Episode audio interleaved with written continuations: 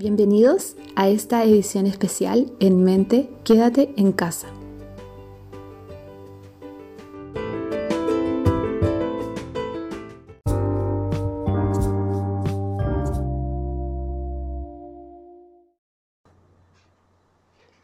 Hola a ti que estás escuchando este podcast, bienvenido una vez más a En Mente, edición especial Quédate en casa. Hoy día me encuentro con Marcela Matulich, nutricionista. Hola Marce, ¿cómo estás?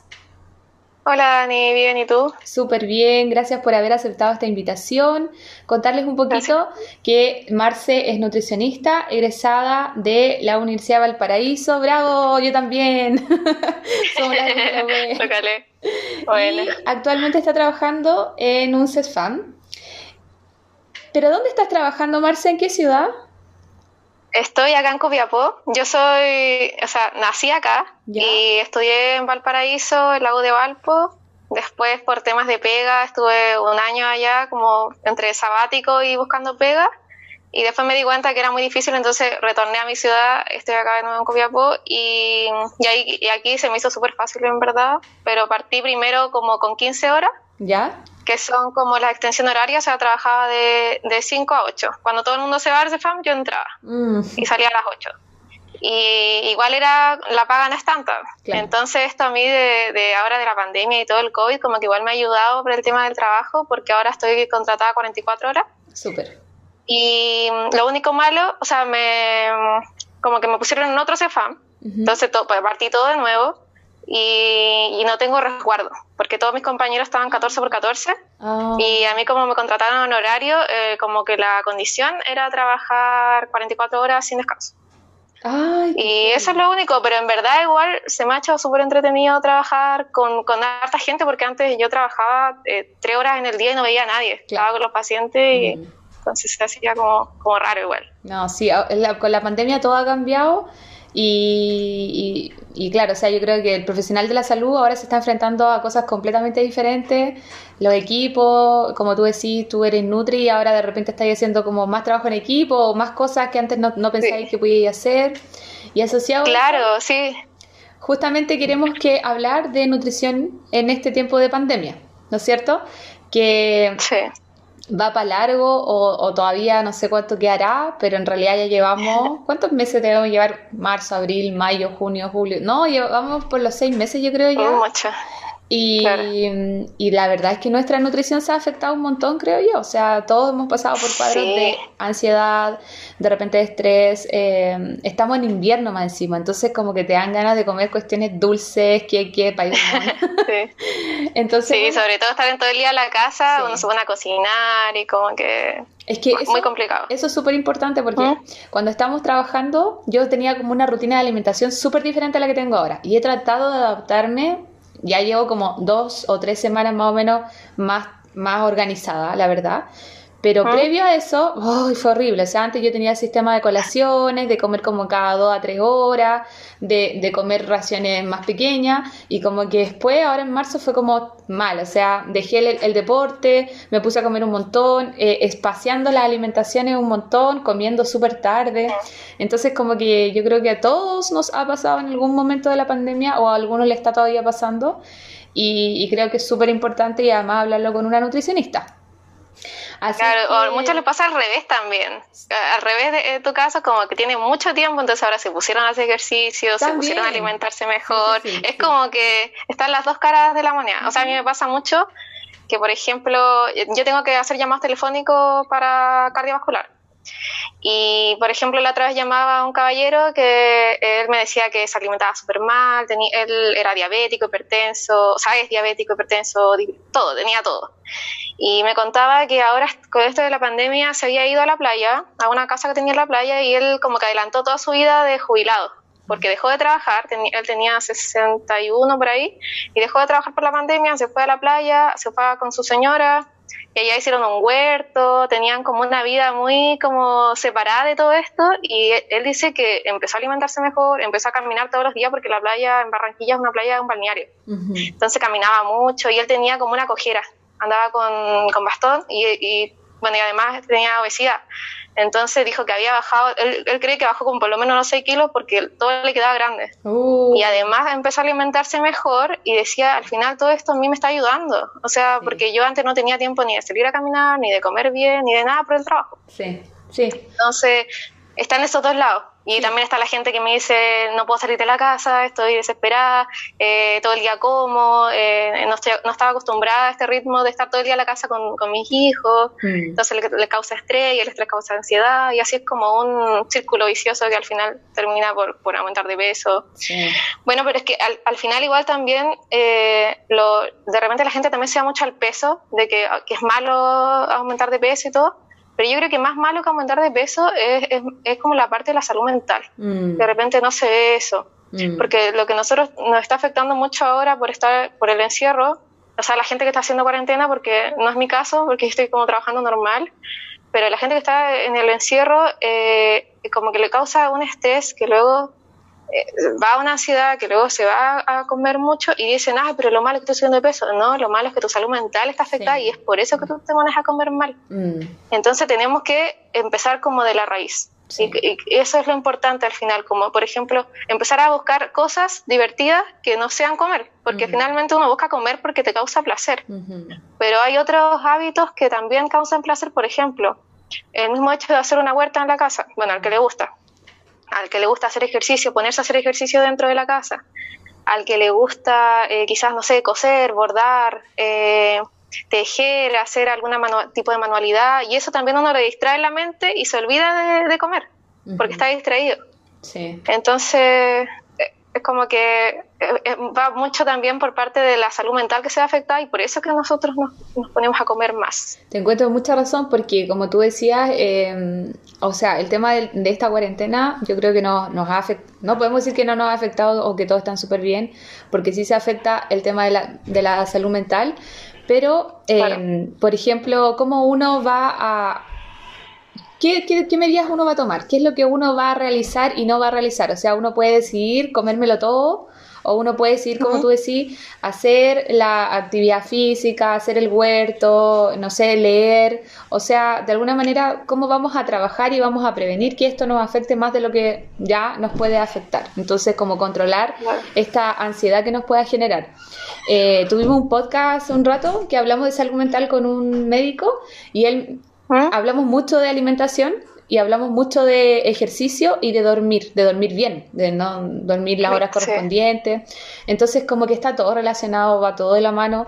Eh, yo me, me, fijé, o sea, tuve un momento de la pandemia en donde no me, me daba lo mismo todo y ah. estaba todo mal, así como comiendo mal, alimentándome súper mal. Y, y, creo que también debe existir, como dijimos, este, estas personas que está todo mal, estas personas que ha estado todo bien y las personas como yo ah. que hemos vivido las dos partes. Entonces estoy un tiempo mal y ahora estoy como súper bien encarrilado, por así decirlo, y estoy tratando de meditar, de comer bien, de hacer ejercicio diario, de hacer cosas que antes no hacía, como por ejemplo salir a correr eh, por acá por, por, terrenos que están como súper solos, por ejemplo, en Santa María. Entonces, lo importante es eso, manejar la ansiedad para que esto no vaya a perturbar entonces nuestra alimentación, ¿no es cierto? Pero esto me hace pensar que igual nosotros los chilenos entonces tenemos igual un tema con el movimiento y con la alimentación. Porque no sé si esto estará pasando en todos los países. ¿Será que todas las poblaciones están viviendo por, estos problemas o es algo de nosotros con respecto a los malos hábitos alimenticios, al sedentarismo, desde tu disciplina, desde tu profesión? ¿Cómo es esto y por qué los chilenos somos así? Bueno, esto igual es parte, claro, es como parte de nuestra cultura el tema de, por ejemplo, algo que destacamos mucho como Latinoamérica y el mundo, el consumo de pan. Nosotros somos los segundos consumidores en el mundo después de Alemania. Eh, también de los helados y las galletas. Somos creo que el tercero o cuarto en el mundo. Entonces tenemos como ciertos tipos de hábitos que no, no es que todos los países sea así, sino que en Chile se ve eh, muy reflejado que el consumo de carbohidratos y de alimentos ultraprocesados y sobre todo eh, del pan es excesivo. O sea, eh, las cifras, si la, pasamos a cifras, son como muy alarmantes por el tema de que 7 de cada 10 chilenos, o sea, el 70%, tienen sobrepeso o obesidad. estamos llegando a niveles de segundo después de México en consumo de bebidas azucaradas. Mm. La gente gasta el 44% de su, de su salario en alimentos ultraprocesados. Si uno se va a los almacenes de barrio, lo que el consumo más frecuente, bueno, después del pan son las bebidas azucaradas y después las galletas.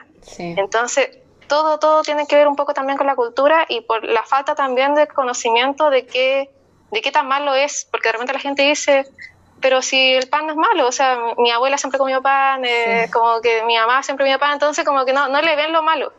Y tampoco yo estoy diciendo que tampoco satanicemos el pan, porque tampoco es malo. El problema es que no se comen las porciones que debería comerse. Uno puede comer pan todos los días, pero la idea es que se coma un pan en el día, o sea, medio pan en, la mañana, por ejemplo, se toma desayuno y medio pan en la tarde. Bueno, y si queremos sacarlo y cambiarlo, por ejemplo, por avena o por otro tipo de carbohidrato, también es el ideal, o por un pan integral que es lo que yo siempre recomiendo, como tratar de, quizás dejemos el pan, pero cambiamos por integral o comámoslo en la porción. Por ejemplo, la gente de, escasos recursos no puede acceder a otro, un pan mejor que, que la lluvia, la margueta, entonces comamos la porción, que es la mitad.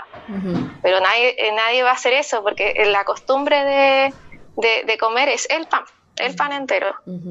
Entonces ahí está como esa cultura de, del chileno de, que ya está acostumbrado, la abuelita siempre come así, el papá así. Entonces ellos no van a cambiar eso. O por ejemplo también acá en Chile eh, la mayoría de las personas eh, toman once, no cenan. Y es mucho más sano cenar. Entonces ahí también eso es una cosa de cultura. En otros países también, por ejemplo, el desayuno ni la, ni, ni la once que acá se llama es pan, o sea, no, no lo incluyen en ninguno tiempos de comida y eso también es parte de la cultura. No, y estamos pensando que, que, solamente estamos hablando del desayuno y la hora del té, pero también hay almuerzos que involucran el pan, que también claro, sí. Sí, sí, se ve mucho, eh, como que es, es muy común, uno cree que no, pero es muy común y ahí también hay un gasto económico porque uno cree que o sea, yo cuando hablo con las personas me dicen, bueno, pero es que el pan es lo más barato. Sí, pero se come tres panes en el día. Entonces podemos suplantarlo hasta por una fruta. Eso, quitamos dos panes y lo suplantamos por una manzana que tiene el mismo valor de esos dos panes. Entonces ahí, ahí vamos viendo que sí se pueden hacer equivalencias y no gastar más, porque siempre la gente cree que comer saludable es gastar más. Y a veces con la misma plata que están gastando en el pan, en la bebida, que hay familias que no pueden comer si no hay bebida en la mesa. Sí. Entonces, si empezamos a hacer todas esas comparaciones, comer saludable no es más caro, sino que hay que cambiar algunas cosas que ya comimos por otras cosas, no agregar. Y además ahora con el tema de la pandemia, como que yo he visto más en redes sociales que están como todas haciendo pan casero. Entonces están haciendo el pan amasado. es porque, claro, se, siente como, es como, como tú decís, parte de nuestra cultura y es como, no, no es posible desayunar o, o, o tomar el té sin el pan porque en nuestra cultura está tan internalizado de que la hora, la hora de la once, la hora del desayuno es con pan, que es como que no, no se ven las otras opciones de cenar, como tú decís. Eh, conozco muy pocas personas que cenan en el horario del, de la once, es como que tienen que comerse un pan. Y casi nadie, casi nadie. Sí, es muy, muy poca gente. Y, o lo otro también al tema de los horarios, mm. que por ejemplo nosotros estamos acostumbrados a que desayuno, almuerzo, once. Son tres horas de comida, supuestamente. Pero lo que siempre se recomienda es por lo menos comer cinco hasta seis veces en el día y la gente piensa que es absurdo comer tantas veces en el día porque engordaría. Todo lo contrario. O sea, cuando uno come más veces en el día, acostumbra el metabolismo a que se acelere y gaste esas energías para la siguiente comida. Así es. ¿Qué es lo que pasa? Que nosotros tenemos un gen que se llama el gen ahorrador, y ese gen nosotros lo tenemos desde cavernícolas porque antes eh, la gente pasaba días sin comer, entonces se comían grandes cantidades de comidas, por ejemplo, mataban a una vaca, te pongo un ejemplo, un ciervo, lo que sea, se lo comían, pasaban tres días sin, sin alimentarse, entonces se generó este gen ahorrador, que ahorraba para esos tres días. Entonces hay gente que cuando, por ejemplo, hay gente que me toca que come una vez al día, que come solo el almuerzo y nada más. O sea, pasa 24 horas sin comer. Mm. ¿Qué pasa? Que entonces genera este gen ahorrador, como que vuelve a ser cavernícola y no se gasta esa energía. Entonces empieza a gastar, porque el, cuerpo dice, mm, esta persona no va a tener comida en, tantas horas, en 10 horas o en, en 6 horas. Entonces voy a gastar de a poquito para llegar a las 6 horas. En cambio, si comemos, por ejemplo, 6, 5 veces al día, que es lo recomendado, una, nos vamos a saciar y no vamos a tener hambre o sea, vamos a, siempre a estar comiendo, entonces nunca va a existir eso de picotear o, de, ansiedad de comer porque te vamos a tener nuestros horarios establecidos. Y además no va a generar este, no se va a generar como este gen ahorrador entre comillas, entonces eh, se va a gastar porque el, organismo está acostumbrado a decir, ah, no, esta persona va a comer en dos horas más, en dos horas y medias más. Entonces no se va, eh, como que no se va a acostumbrar a, guardar energía, sino que se va a acostumbrar a gastarla porque en dos horas más va a tener de nuevo alimento. A propósito de eso, he escuchado gente que hace estos mm, ayunos prolongados y es como ah, que no comen millones de horas, entonces dicen que así, eh, ay, ¿cómo le ketosis? Escuché que hacían, no sé, pero hacen ayunos como muy impresionantes y, y, eso, no sé qué opinas tú de eso, qué es lo que dice la evidencia científica con respecto a estos ayunos prolongados. Claro, hay científicos que lo recomiendan, que me puse a averiguar mucho esto porque se puso como un video de moda, un video que se hizo viral de una niña que hacía ayunos y todo. Sí. Y lo, lo, viste, sí.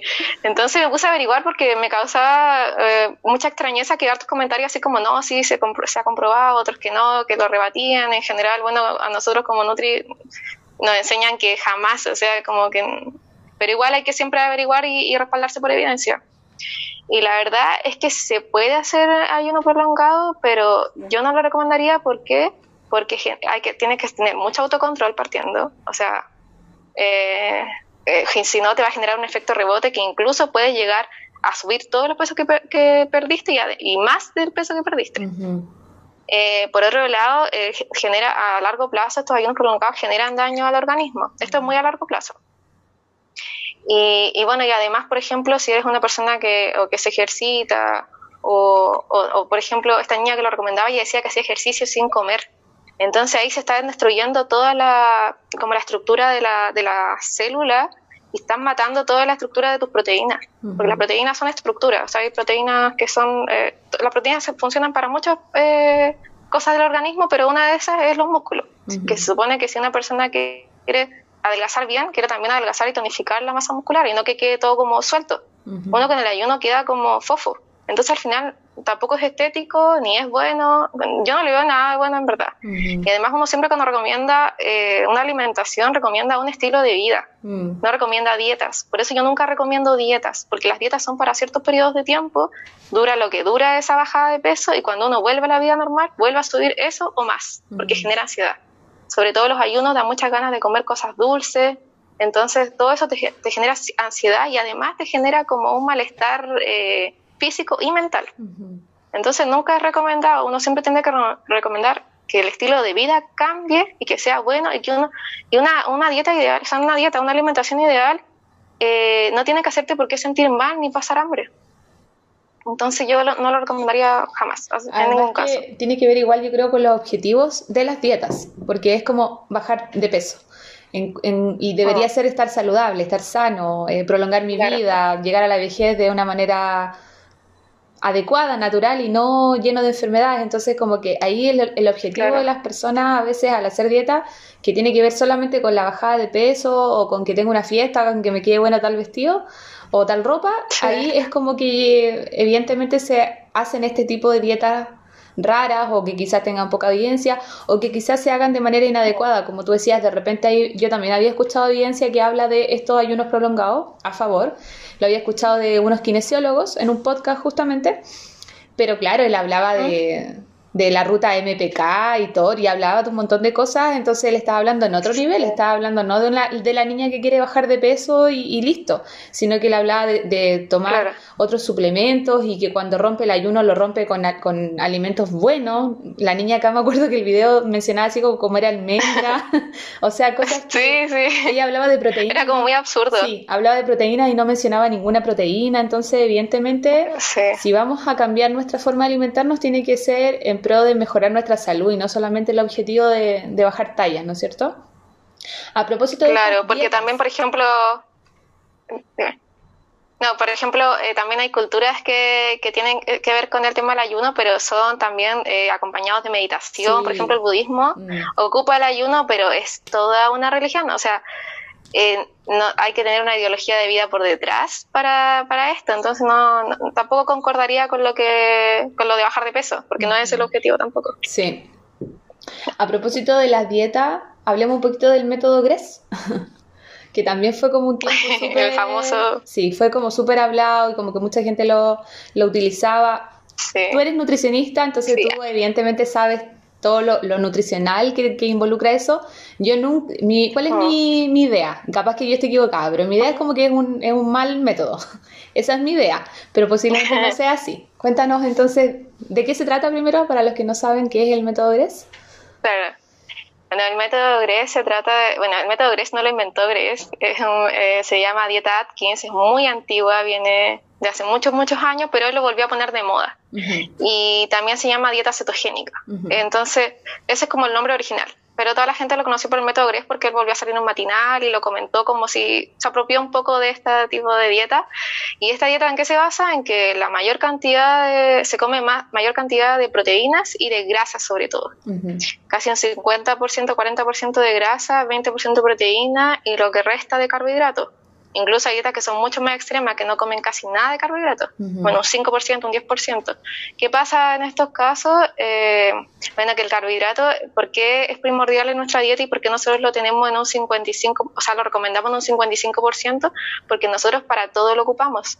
o sea, ocupamos el carbohidrato que son, es finalmente la glucosa, que es energía y esa energía se traduce en que nosotros podamos levantarnos en la mañana, que tengamos ánimo y lo vamos gastando durante el día.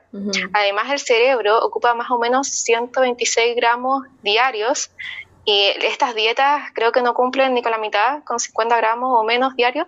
Entonces, ni siquiera el cerebro empieza a hacer eh, cetoácidos y bueno, esto, esto es muy a largo, tiempo, a largo plazo, pero esto nos puede llevar, nos genera enfermedades eh, muy graves por ejemplo, eh, ¿qué, es lo que pasa también en esta dieta? Que al, comer muchas grasas también se recomienda mucho la fritura, por ejemplo, o las grasas saturadas como la mantequilla, freír con mantequilla, tocino, sí. tocino, todo tipo de cosas que uno jamás recomendaría y esto genera eh, además de una dislipidemia terrible, porque esto no se ve en los primeros meses, esto se ve a tres meses. ¿Por qué? Porque el, perfil lipídico cambia a tres meses.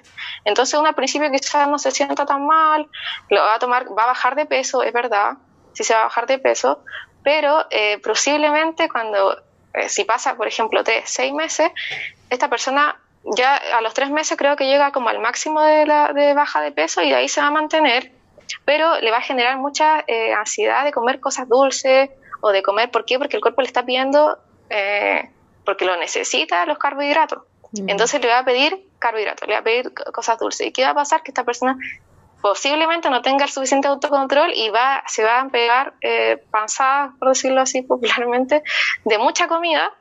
Entonces, eh, al final como que no va a servir de mucho. Y bueno, y si es una persona que sí es correcta y la mantiene en el tiempo, etcétera, y puede estar a los ocho meses, un año, se ha comprobado que los niveles de colesterol son terribles. Y sí puede generar enfermedades cardiovasculares que al final eh, son irreversibles. Sí, entonces puede generar... Preguntar, ¿Qué eh, pasaba con, con, las enfermedades cardiovasculares? ¿Qué pasaba con el colesterol? Claro. Y con el colesterol malo, porque, claro, porque son grasas, son saturadas, no son grasas saludables tampoco. Eso mismo, y eso mismo puede generar un infarto y finalmente eh, generar un accidente cardiovascular. Entonces ya ahí nos vamos a, un tema mucho más grave. Pero claro, a los tres meses eh, no va a afectar mucho. O sea, si se hace por tres meses, posiblemente a esa persona a lo más le va a afectar un poco el perfil lipídico, va a subir un poco el colesterol, pero hay gente que la mantiene por seis meses, hasta un año, y ahí sí se va a notar en, su, en, los niveles de grasa que va a tener en las arterias, y esto sí puede generar incluso hasta la muerte. Mm. ¿ya? Entonces hay que tener mucho cuidado con llevar dietas al extremo, porque esta dieta sí es un extremo y, y se hizo muy popular y todavía la gente me llega, ah, pero a mí sí me funcionó. Sí. Claro, sí funciona, sí tiene un rango de tiempo en que sí funciona, pero ¿qué pasa a largo plazo? Porque nadie habla de largo plazo. Sí, y, Entonces, es, que vuelve a ser el objetivo. Una discusión. Evidentemente va a funcionar mm. si el objetivo es bajar de peso, pero no, no, no creáis musculatura, por ejemplo. No, no, no vemos a esa persona que bajó de peso y está sana, sino que se ve una persona. No. Evidentemente. No, y por ejemplo, una persona. Eh, una persona, por ejemplo, que quiere hacer deporte y se pone a hacer esta dieta, es pésimo porque nosotros ocupamos el, la mayor cantidad de energía que necesitamos, es, viene de los carbohidratos y viene del glucógeno que se acumula en el músculo y es el que se ocupa para todo tipo de ejercicio, tanto de ejercicio de resistencia como de potencia. Entonces, de ninguna forma está recomendado ni para una persona sedentaria, ni menos para una persona deportista. Súper, ya. Entonces, descartamos ya la, el método BES. Que además que está está plagiado, porque no, no es de Grecia. sí, además. Bueno, aprovechando que estamos hablando de algunas dietas, porque como vimos este video de esta niña que aprovechó la pandemia como para bajar de peso, pueden haber muchas personas que están haciendo ahora ciertos rituales o dietas para cumplir el objetivo en esta pandemia porque estaban más tiempo en casa. Entonces hablemos de algunas cosas. Por ejemplo, eh, de los jugos detox. ¿Qué pasa con estos jugos? ¿Sirven? ¿Cuáles son las combinaciones? Si es que sirven.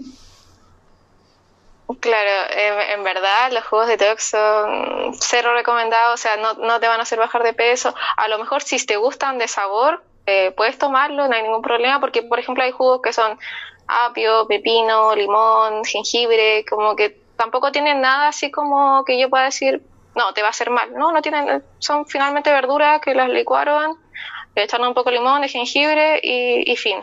Y se las toman pensando que eso va, a quemar grasa, porque eso es lo, que dicen, ¿no? La agüita de limón, que después del almuerzo te va a hacer quemar grasa. La verdad es que el tema de los quemadores de, grasa o de los jugos detox es muy popular. Eh, como que llega mucha paciente, no, pero yo después del almuerzo, no sé, se comen una chorrillana y después se toman su agüita de limón. Y eso me va a quemar las grasas. Y es como, no sé de dónde salió de esto, pero se volvió muy popular, no sé si los matinales, no sé, pero, pero la verdad es que tampoco son malos, pero tampoco es que te van a hacer quemar grasa, que es lo que la gente cree que por eso los toma, porque muchas veces tampoco son ricos de sabor, entonces no creo que lo hagan por eso, sino que lo hacen con el fin de que van a hacer bajar de peso, pero la verdad es que de, bajar de peso nada.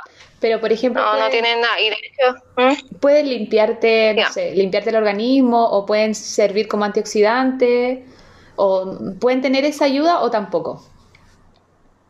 Eh, o sea, lo de limpiar el organismo tampoco, eh, pero por ejemplo, nosotros eh, tenemos nuestros propios como desintoxicantes, o sea, el hígado hace ese trabajo y no necesitamos un jugo extra para que el jugo lo haga porque no, no va a pasar. Entonces, no, ni siquiera tampoco tiene como esa propiedad como de desintoxicarnos, que es como por eso se llama detox. Eh, no, porque eso lo hace el, hígado y esa es su, su, función. Y él es el que va a encargarse de la desintoxicación del cuerpo. Entonces, sí puede, por ejemplo, le podemos agregar, eh, ¿cómo se llama esto? Eh, ay, se me olvidó la palabra. Antioxidante. Puede que sí sea un poco, que es como que mate los radicales libres eh, sí, por ejemplo, si le agregamos el jengibre, cúrcuma, porque tiene eh, mucho antioxidante, entonces ahí puede que tenga como algo que ver por ahí. Pero la verdad es que eh, tampoco es como, porque el fin de esto es como que te desintoxica, te quema grasa y no es tan así. Al final, el único quemador de grasa que, que está como comprobado porque finalmente en, la, en estos suplementos, esto donde venden suplementos alimenticios deportistas, eh, te venden muchos quemadores de grasa distintos. Herbalife creo que tiene su quemador de grasa y todo. Ya, la verdad es que ninguno de esos ha tenido pruebas científicas como eh, reales o que se, puedan comprobar. Pero sí, eh, hace poco estuve escuchando de una, una, amiga Nutri también que hizo un diplomado en la Universidad Católica de Nutrición y Deporte y decía que lo único que tenía pruebas era el, la cafeína nidra, que viene en cápsulas. Y eso se utiliza, eh, además de que hace lipólisis, o sea, de que quema grasa, antes que, lo, que el glucógeno, sirve mucho también para los deportes de, potencia y de resistencia. ¿Por qué? Porque, por ejemplo, los de resistencia, que son como los maratonistas, los ciclistas, todos los que tienen larga duración, eh, primero ocupan las grasas y después el final, el último recurso es ocupar el glucógeno. Entonces, por ejemplo, ellos cuando ya van a la última vuelta de la carrera, eh, tienen como su reserva de, glucógeno aún. Que esto es lo que buscan finalmente los maratonistas y las personas que hacen deportes de alto rendimiento. Y bueno, y para la persona común, Además, eh, disminuye el cansancio, el dolor físico del ejercicio, ayuda a que uno dure más haciendo ejercicio, entonces finalmente también eh, podría servir para una persona que quiera bajar de peso, siempre y cuando esté acompañado de actividad física. Pero sí es el único que tiene como que hace lipólisis, que finalmente es como funciona como un quemador de grasa, la cafeína anhidra se llama. ¿Cómo se llama cafeína? cafeína anhidra. Anhidra. Son 5000 miligramos, microgramos, miligramos, creo que sale, pero tiene que ser la cápsula pura de cafeína negra, porque hay muchos suplementos que la contienen. Ya, ahí eh, muchas veces también eh, por los mismos suplementos que compiten con esta, no va a funcionar lo suficiente, pero si se toma solita en cápsulas sí funciona. Y a las únicas personas que sí no está recomendada es a las personas que son hipertensas o que tengan algún problema, por ejemplo, cardíaco. Ahí no está recomendada ¿por qué? porque esto te acelera. Y por eso te ayuda a, también a, durar más en los deportes, eh, te sientes como más activo, es como la cafeína concentrada. Una cosa así. Bueno, algo, algo que, que, sí sirva y que se pueda ocupar de todas las creencias. Que... Claro, claro. Marta, ¿qué pasa con los laxantes? Hoy los laxantes es también un tema, sobre todo en los abuelitos. Lo ocupan mucho, que eh, en el Cefam pasa mucho y además, eh, no sé, pero creo que se recomienda mucho, por ejemplo, si no pueden ir al baño en dos o tres días, mm. se ocupa. Eh, según lo que me cuentan los abuelitos que ellos toman, lactulosa. Pero también hay personas que lo toman para bajar de peso. Están las dos caras. No, hay gente que ni siquiera tiene problemas para ir al baño, pero lo toma para bajar de peso. Ya, en este caso, la gente que lo ocupa para bajar de peso es bastante perjudicial. ¿Por qué? Porque los laxantes eh, hacen que eh, elimine todo. O sea, no se alcanzan a absorber porque la comida se mantiene un, tiempo en el intestino donde se empiezan a absorber todos los nutrientes, los minerales, las vitaminas. ¿Y, qué pasa con el laxante? Que se elimina antes de tiempo. Entonces, mucha comida que uno eh, comió y que supuestamente era nutritiva no se va a absorber los nutrientes. Mm. Entonces ahí está el lado negativo de la gente que lo usa para bajar de peso. Y la de los abuelitos, se recomienda siempre cuando sean casos de extremo porque hay, abuelitos que, que hablan, cuando llaman por teléfono, no, yo tomo una lactulosa todos los días ¿pero por qué? ¿Tiene problemas para ir al baño? No, es que el médico me la recomendó. Pero no, es solamente en casos extremos.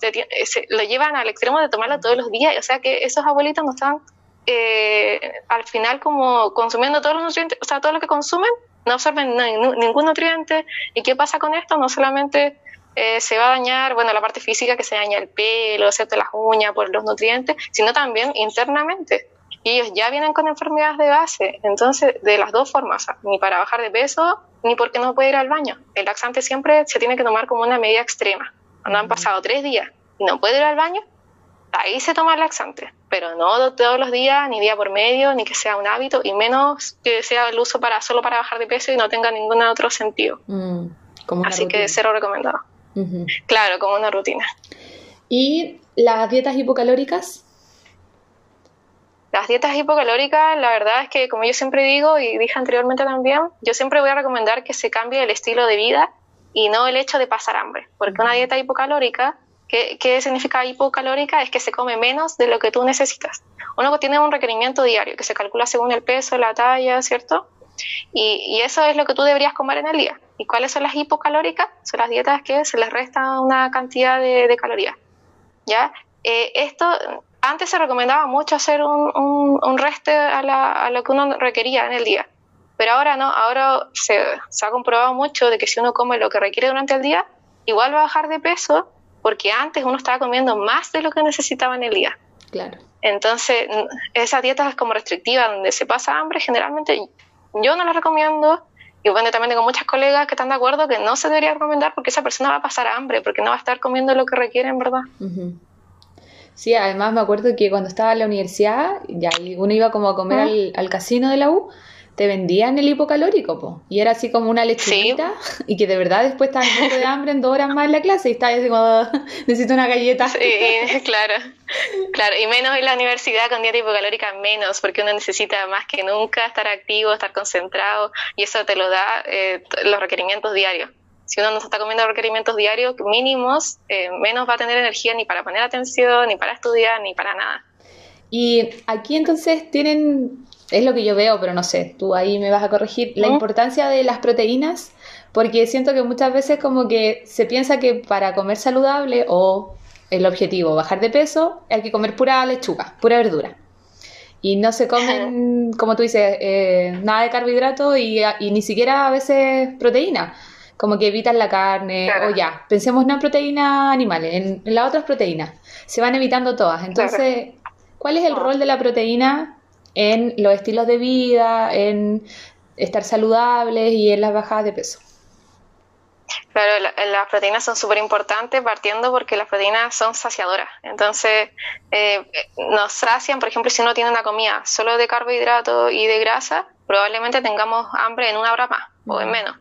¿Por qué? Porque las proteínas cumplen un, un rol principal que es el de saciar, el de mantenernos por más tiempo, se mantiene más tiempo en el organismo porque también se digiere más lento y además eh, tiene un montón de funciones eh, en todo sentido, tanto a nivel estructural como a nivel como del organismo, nuestra, eh, nuestra, en nuestra sangre, en, todos lados corren las proteínas. Las proteínas son eh, tanto como endocrinología, ay, se me olvidó, se me va el término, pero están en todo, están en las hormonas, están en todas partes, están en las partes eh, como lo que uno menos piensa que tiene proteína, por ejemplo, nuestras uñas tienen proteína, el pelo tiene proteína, porque las proteínas son muy estructurales también. Y también están en, todo, en todo lo que nosotros funcionamos gracias a las proteínas. Entonces también es importante, por ejemplo, en las dietas veganas, vegetarianas, se restringen mucho las proteínas, incorporarlas de otras formas. Por ejemplo, eh, si, eh, por ejemplo, las dietas veganas generalmente se tienen que suplementar eh, pero la dieta eh, perdón, dije vegana, ¿cierto? Se tienen que suplementar. Y las vegetarianas eh, no es tan necesario, porque ahí están, sí se comen algunos tipos de proteínas. Claro, se come, bueno, dependiendo, pero hay gente que es vegetariana, que come eh, todo tipo de pescado. Hay, hay gente que Sí, que solo come huevo, hay gente que come huevo y lácteo, solo lácteo, pero se puede sacar proteínas de alguna parte. y, y, ahí también, bueno, dentro de las proteínas, de los alimentos ricos en proteínas, están vitaminas súper importantes como son la vitamina B12, que generalmente se encuentra en alimentos de origen animal y, muy poquito o muy poco biodisponible en alimentos vegetales. Entonces esa se tiene que suplementar porque generalmente hay casos de anemia, eh, tanto, por ejemplo, yo soy vegetariana, entonces como que me estudio mucho de eso y, es súper difícil llegar al requerimiento solo con vegetales. Es muy, muy complicado. Entonces, por ejemplo, igual como huevo. Entonces ahí como que estoy eh, suplantando un poco la carne. Eh, o no sé, también en, mi día a día, igual como que mi objetivo es como igual reducir al máximo los alimentos de origen animal. El ideal así como vegano, pero igual es difícil. O sea, no, no sé si eh, es muy difícil porque además uno tiene un gusto por esas comidas, entonces como dejarlas totalmente es muy complicado y además por un tema nutricional eh, también se me hace difícil porque tendría que sí o sí suplementarme y no estoy acostumbrada al tema de los suplementos y como que tampoco soy muy amiga de los suplementos. no, no me gusta mucho porque es como un poco antinatura, pero si ya en el caso que, que pudiera dejar todo y tuviera que suplementarme, sí, yo creo que lo haría, porque sí es necesario. Aunque muchas veces también en las dietas veganas que son muy estrictas, las personas terminan con muchos problemas de déficit de vitamina eh, B12 y de vitamina D que también es súper importante y también está principalmente en lácteos y en alimentos de origen animal también. Sí, y hablando de los suplementos, Marce, em, porque ya sabemos que la proteína la podemos tener de los lácteos, principalmente, eh, obviamente de los, de los grupos animales, ¿no es cierto? Y muchas veces cuando uno está en, en el camino del ejercicio o comenzando una rutina de ejercicio, Em, a veces los nutricionistas o el personal trainer te empiezan a decir que empieces a suplementar con batidos de proteína, ¿ya? Entonces no te están diciendo cómete tres huevos, sino que te dicen el batido de proteína y ahí andan todos con sus polvitos y se hacen estos batidos y a veces les ponen leche o a veces con agua.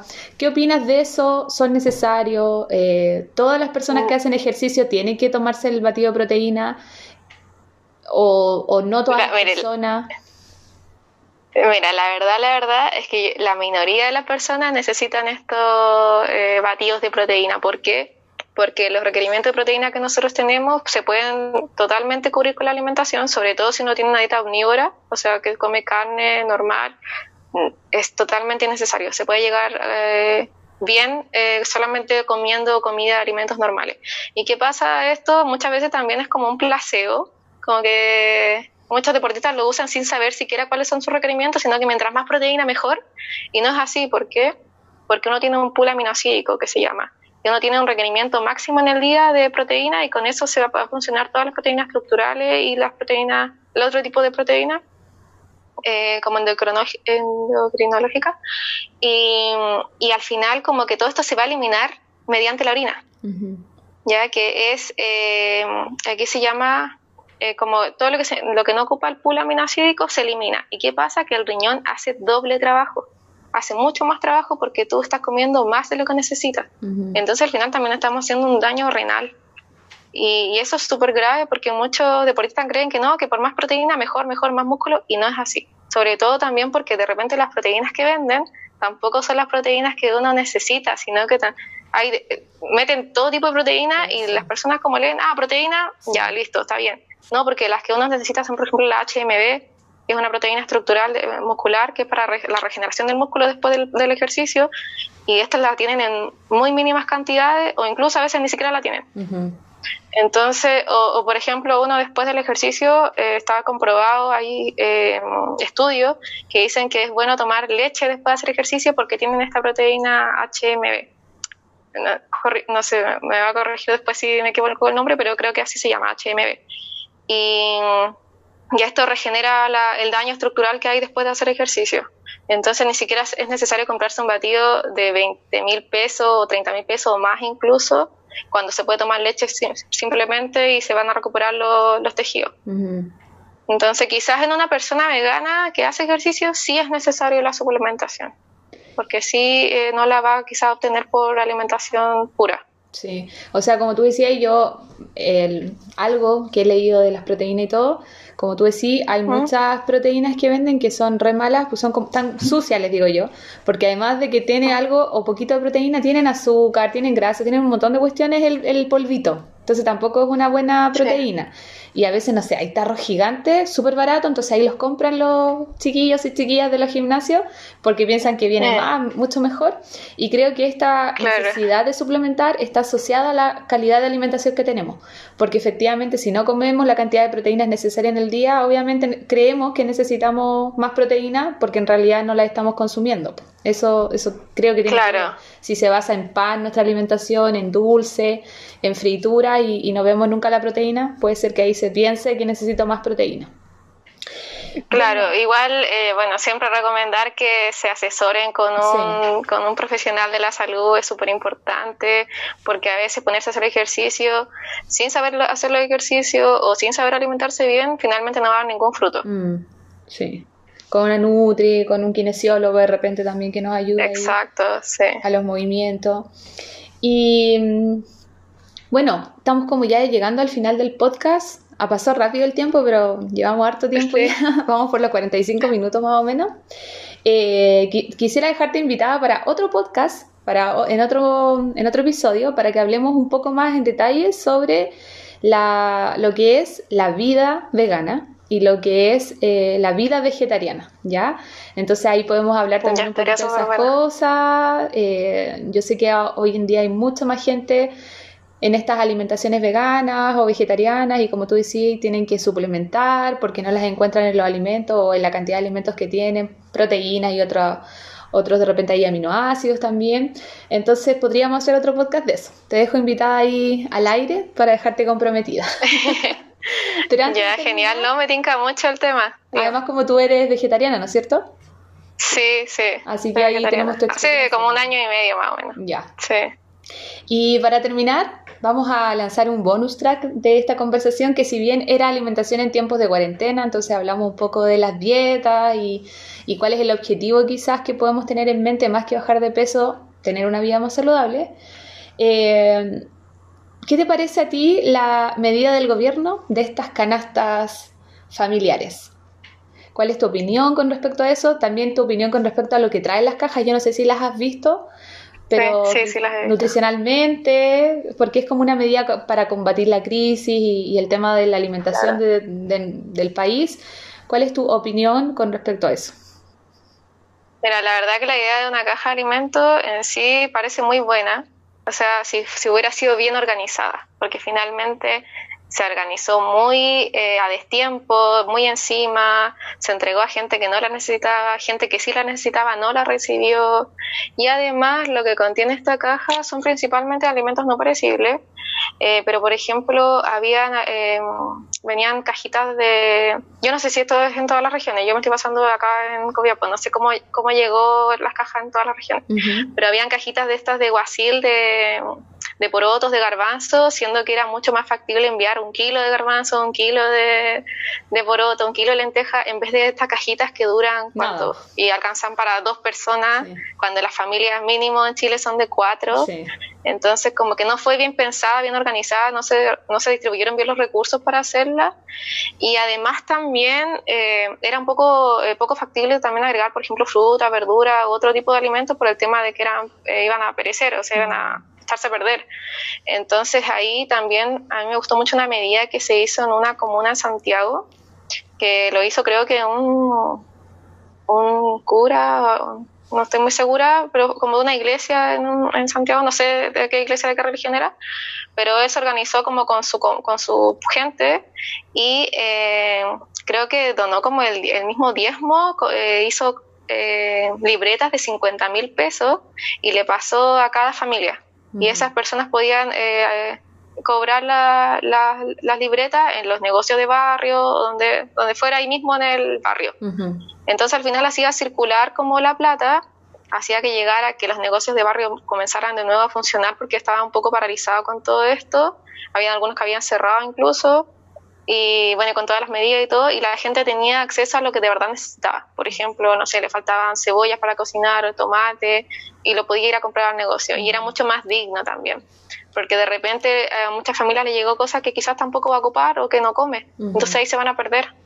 Entonces yo sentía que igual era como mucho más, más digno que el gobierno hubiera dado 50 mil pesos, quizás igual en una libreta para que se aseguraran que esas 50 mil pesos iban a ir a comida y no a otro, con otro destino, y, que se pudiera canjear solo por comida. Claro. Entonces eso yo, yo creo que podría haber sido... Y bueno, y además también el tema de la caja tampoco va con ningún tipo como de informativo, que diga así como cómo preparar los alimentos, cómo, eh, o algún tipo de preparación, algún recetario quizás hubiera sido bueno, eh, porque nutricional, nutricionalmente se pueden aprovechar mucho los alimentos si se saben cocinar. Marce, pero y mucha gente no ¿Mm? ¿La escuela de nutrición no tuvo ninguna diferencia en estas cajas? O sea, no, no sabes tú si nutricionistas participaron de la creación de la caja. La, la, verdad creo que no y además eh, se le envió como eh, la carta, o sea, adentro de la caja venía como una carta del presidente, así como poco menos así como denme las gracias por lo que hice, que encuentro que era bastante burlesco y, y, a, nosotros se nos preguntó, o sea, eh, a mí la municipalidad me preguntaron así como qué ideas podría dar para la caja. Yo di esto de poner folleto, de la preparación del alimento, de cómo aprovechar mejor lo, lo, lo que venía dentro de la caja pero finalmente nunca se llevó a cabo nada porque a mí me dijeron, me preguntaron esa vez, eh, yo respondí todo esto y después quedó en nada. Mm. finalmente se están entregando las cajas sin ningún tipo de folleto, a nosotros nunca más se nos volvió a informar si se están entregando o no, y ahí quedó, quedó, quedó en la idea. Mm. Acá por lo menos en la municipalidad de Copiapó que se conversó con las Nutri, pero yo no sé cómo fue en regiones. Mm. Sí. Entonces... Bueno.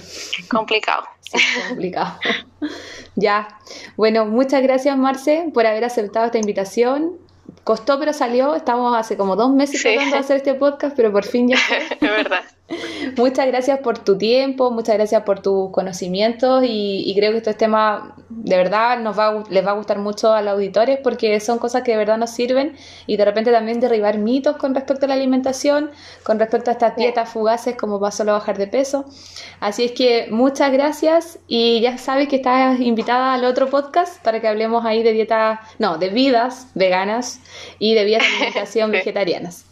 Así es que muchas gracias y nos vemos en otro podcast. Muchas gracias a ti, Dani, por la invitación. Gracias.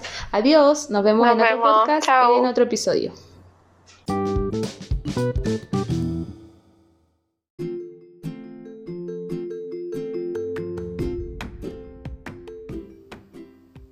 Gracias por haber escuchado este podcast. Si te ha gustado, dale like y sígueme en redes sociales. En el Instagram, Daniela Guzmán-fonoaudióloga.